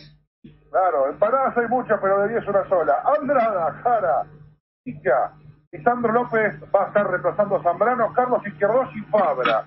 Está de la cancha, Salvio, Paul Fernández, Campuzano, Bando, arriba Tevez y Giordano. Y atención al banco de suplentes. Auspicia, Delicia, 1986, unos sanguchitos de miga fantásticos, porque Avellaneda no trae más nosotros. Auspicia en el banco de suplentes de Boca. Agustín Rossi, Emanuel Más, Gastón Ávila. Va a estar Zambrano en el banco, el juvenil Gastón Gercel, Capaldo, Aaron Molina, Marcone, Roldán, Cardona. ¿Y por qué decía una novedad? Porque Bou va a jugar con el número 6, el 9 al revés, vaya paradoja.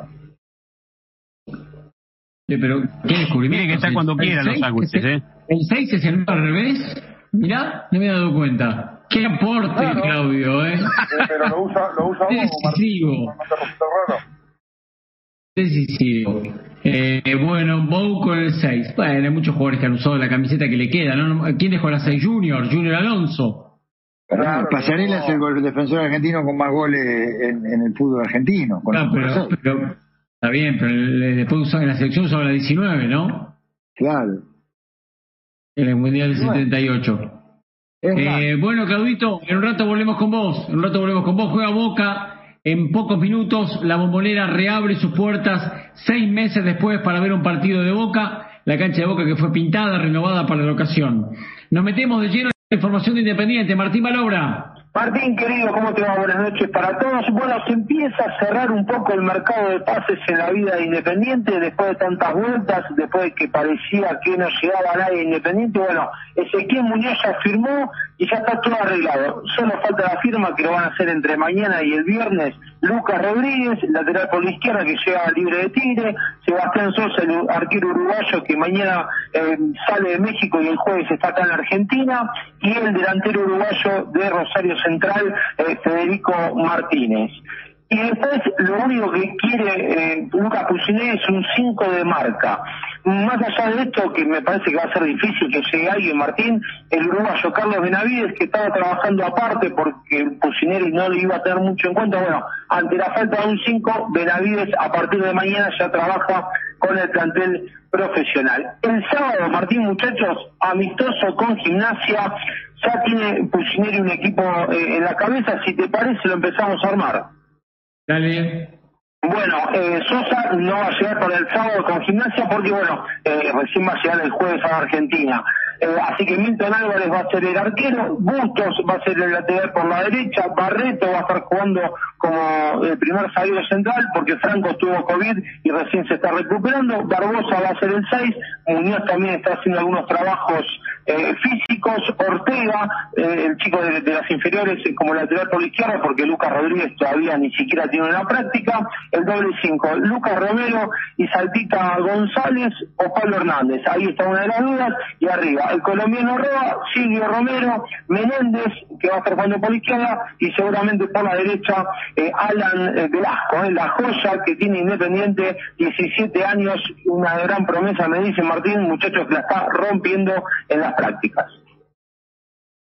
Bueno, esperamos, vamos a estar atentos para verlo. ¿Cuál es el amistoso Independiente? El sábado a las 11 va a ir televisado por TNT Sports eh, ante Gimnasia, el equipo de Maradona, en el Libertadores de América, Martín. Así que el hincha Independiente ahí ya va a empezar a poder ver un poco por la tele eh, lo que será, bueno, la, primera presentación, el primer amistoso de Independiente. Y el otro sábado va a estar jugando también eh, en el Libertadores de América ante Morón. Gracias, Valobra. Hasta mañana. Eh, Messi metió marcha atrás, dio unas declaraciones y dijo lo siguiente, luego de tantas desavenencias, me gustaría poner punto final. Debemos unirnos todos los barcelonistas y asumir que lo mejor está por venir. Debemos dejar las diferencias. Yo particularmente asumo mis errores. Si existieron fueron solo para hacer un mejor y más fuerte Barcelona. Sumando pasión e ilusión será la única forma de poder lograr los objetivos, siempre unidos y remando en la misma dirección. Se dio cuenta ahora.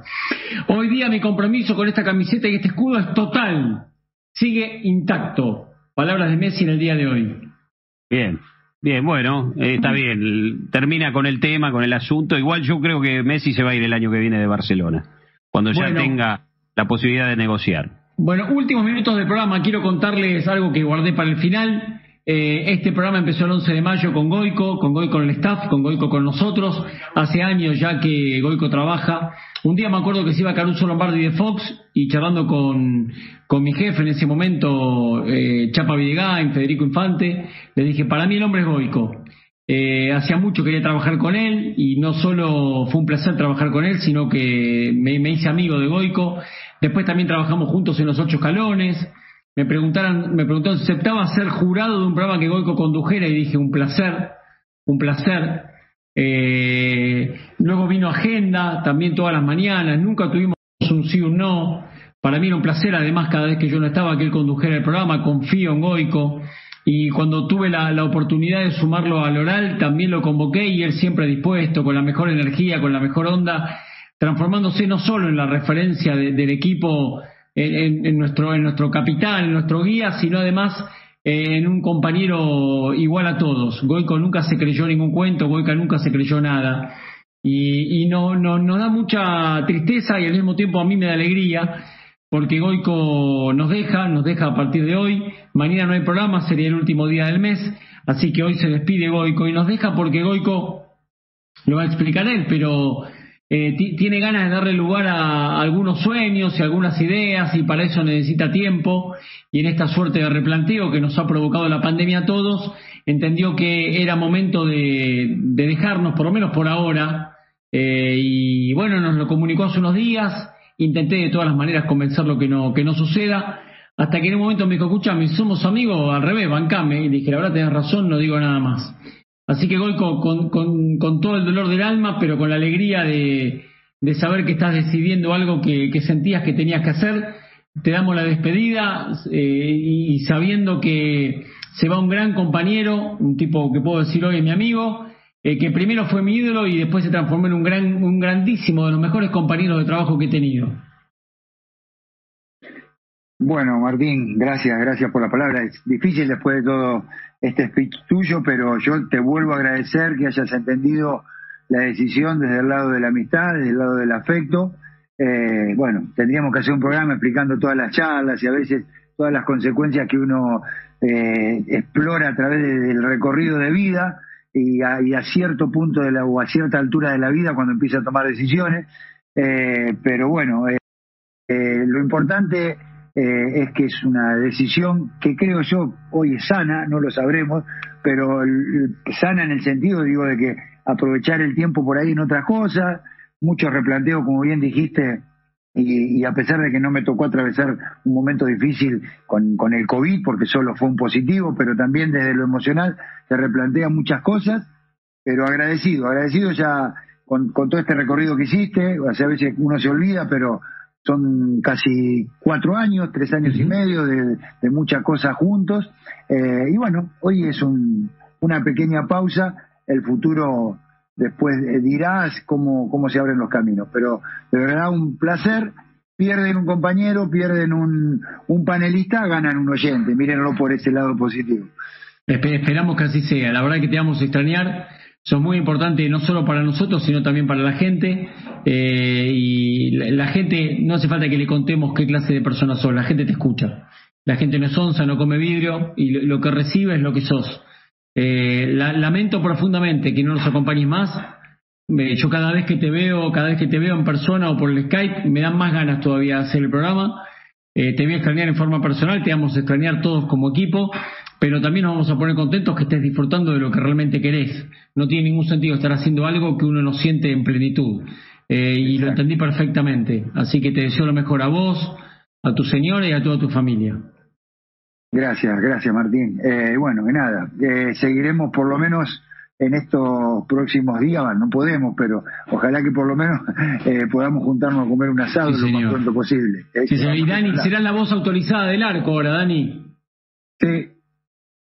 Sí, no, la verdad que a mí, para mí es un placer trabajar con Goico, siempre lo fue, gracias a la oportunidad que me diste Martín también, y de tenerlo al lado, ¿no? En debate final y acá eh, eh, mano a mano en la oral deportiva o ahora como lo estamos haciendo por Skype, pero para mí fue un ídolo, eh, fue un ídolo de, mi juventud y la verdad tener la posibilidad de, compartir con él y, el gran tipo que es y el gran asador también, ¿no? El mejor asador de todos los tiempos eh, y yo siempre metiéndome, metiéndome a opinar del arco y nunca me dijo nada, un fenómeno. siempre respetó, siempre respetó la, opinión de un arquero amateur, como en mi caso, y yo hablándole en serio y, encima tratando de atajar penales con él en el panel que Trota no se animó a patear. Pero bueno, este, fue muy lindo compartir esta experiencia con vos, Boico. Y queda la amistad, por supuesto, ¿no? Bueno, Boico, querido, lo mejor del mundo. Ojalá trabajemos pronto juntos. Eh yo estoy seguro que, nos vamos a encontrar en el corto tiempo eh, donde se cierran la puerta se abren un montón y, estamos los dos también en, una suerte de replanteo televisivo.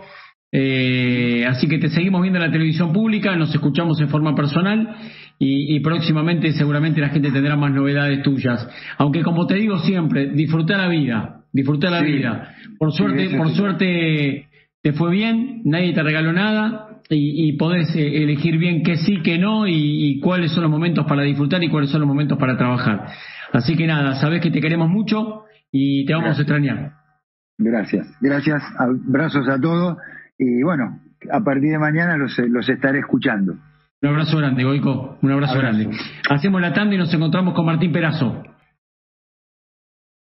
Y ahora abajo, usted, usted y el mundo, usted y la tarde, ahí está el Vasco tiene que rematar Castiresi, Castiresi, un hombre de muchísima personalidad durante el partido, de mucha garra, de mucha confianza, de mucha autoridad, va a intentar este penal que podrá dar equilibrio de 3 a 3 en la definición por penales. es Yugoslavia y Argentina.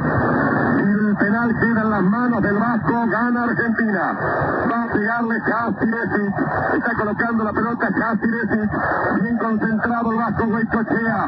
Vamos Vasco, todo con ustedes el Santo y baja Cicere. Atacó el Vasco, ganó Argentina.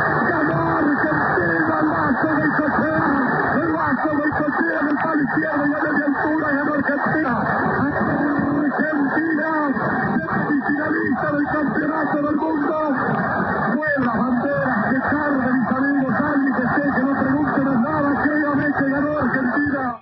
480 mil monos. en la República Argentina juega Boca, Boca juega frente a Libertad en la Bombonera, será transmisión del show del Oral, la Oral Deportiva, en la continuidad de Radio Rivadavia con Martín Perazo y Esteban Sassi. Hola Martín.